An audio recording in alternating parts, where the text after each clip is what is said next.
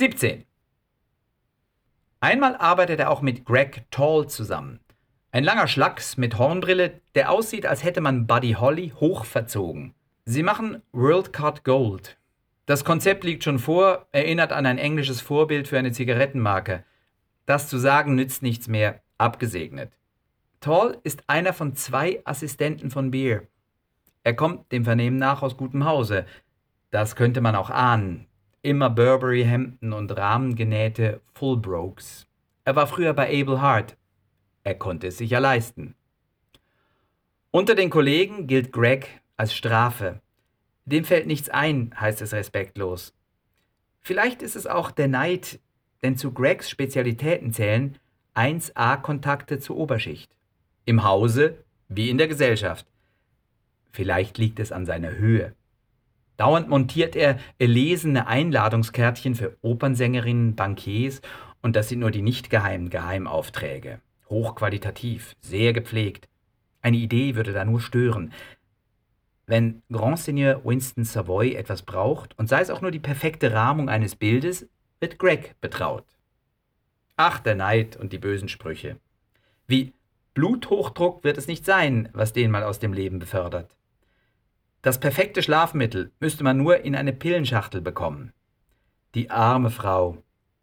Und als Greg eines Tages Vater wird, fragt ein Witzbold allen Ernstes, wer das für ihn erledigt hat. Da schwebt Greg drüber. Auch seine Beziehungspflege zum LAC und zu namhaften Mitgliedern, weit mehr als nur Abel, sorgt für Spott. Der meint allen Ernstes, so wird er mal aufgenommen. Erst recht, als bekannt wird, dass sich Greg als Helfer bei den LAC-Jurierungen verdingt, was sonst nur Beratungsassis machen. Müssen. Hahaha, der Idiot wird sich noch wundern. Dann kommt die Kampagne für die Postille. Die führende Zeitung am Ort und weit darüber hinaus hat endgültig genug von ihren wortkargen Plakaten. Wear out. Man könnte allenfalls noch das Wort weglassen und nur das Logo bringen. Aber sie wollen jetzt etwas mit Bild. Schrecken greift um sich. Pinker und er werden angesetzt. Jedoch nicht zusammen. Team 1 oder 2 sind Pinker und Pi Selos. Team 2 er und Arnie Wellinger. Sie splitten die vorhandenen Seilschaften auf, damit sich niemand hängen lässt. Divide et impera oder vielleicht auch nur impera et divide. Egal, es ist eine Riesenchance. Arnie Wellinger ist ein sanfter Mensch. Und in-house top gesetzt, das löst bei Arnie Panik aus, denn er ist auch ein furchtsamer Mensch. Das Erste, was man auf den Gängen hört, der hat vier Kinder. Was? Der hat vier Kinder. Ohne blöde Zusatzwitze. Arnie ist kein Angeber, trägt auch keine Burberry-Hemden, sondern klassischen Savoy normal Schlabberlook. Aber so, dass man denken könnte, er hätte ihn eingeführt. Er ist um die 50 und er hat eine tolle Assistentin, Elaine Fischer. Ein Wiedersehen, denn sie war früher mal mit Konstantin zusammen, siehe weiter vorne, die Party mit dem Tipp. Und am gemeinsamen Gymnasium. Sie kann herrlich befreit loslachen und dann zuckt Arnie jedes Mal zusammen. Sie erschaffen einen unglaublichen Berg an Vorschlägen.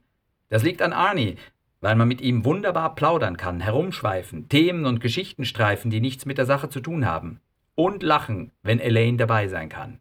Ab und zu konzentriert man sich und bringt die nebenbei entstandenen Ideen zu Papier. Das Briefing ist so gesehen nicht schwierig. Postille kennt man, höchstes Niveau, krasser Fall von No Bullshit. Aber jetzt mit Bild. Punkt. Aus. Schluss. Nur noch umsetzen. Und wenn es schief geht, ist der wichtigste Kunde weg neben Mirada. In der internen blasen sie Pinker und Selos weg. Schon mal mit der schieren Fülle. Pinker darf anfangen und erklärt sein Ding plus zwei Varianten. Dann beginnen sie das Board zu planieren. Panieren? Egal. Das Board reicht nicht mehr aus. John D. und Beer sind geplättet. Klar ist auch einiger Schrott dabei. Er kennt Pinker nur lange genug, um zu wissen, was hinter dem Glitzern seiner Augen steht. Die machen es mit Menge. Sie fangen gerade an zu diskutieren, zu bewerten und alles flach zu reden, als die Türe aufgeht und JP hereinkommt. Er geht gelassen an der Parade vorbei, in seiner ausgebeulten alten Kordjacke. Robert Duval müsste ihn spielen, kein anderer als Robert Duval. Dann klappt JP Duval den linken Arm hoch und zeigt auf ihre erste oben links. Die da habe ich verstanden. Treffer. Verdammt, es hat sich gelohnt, ein paar Abende am heimischen Küchentisch herumzufriemeln. Der ganze Rest wandert in den Papierkorb. Das Konzept wird ausgearbeitet, präsentiert und gefällt der Postille. Wird realisiert. Und wie sie bei Savoy so sind, wird auch Pinkers erste ausgeführt und geschaltet. Als Abonnentenanzeigen. Mehr testeshalber. Das Siegerteam belegt den Hauptauftritt. Was wirklich zählt, Image.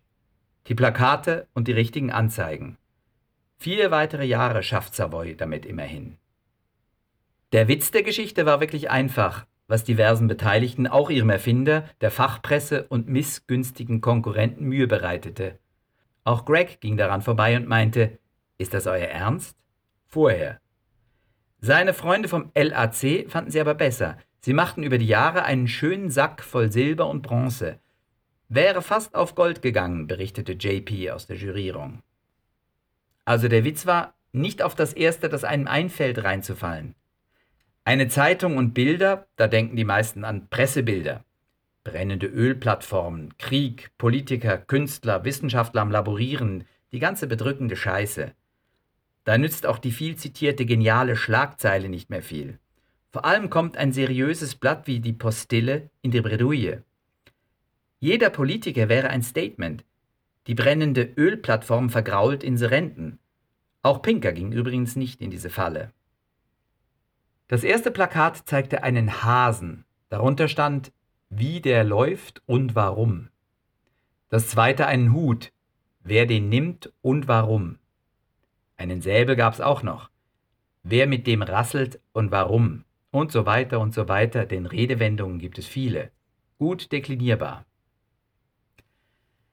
Es war auch wichtig, dass Arnie ein stimmiges Layout erfand. Er nannte es Fotogramm.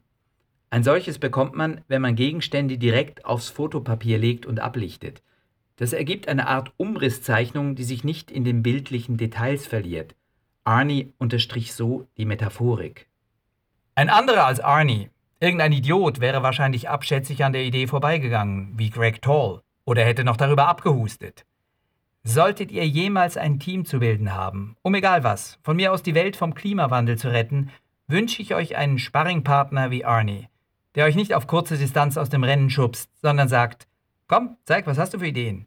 Die Arnies werden uns retten, nicht die blasierten, egomanen Kacker.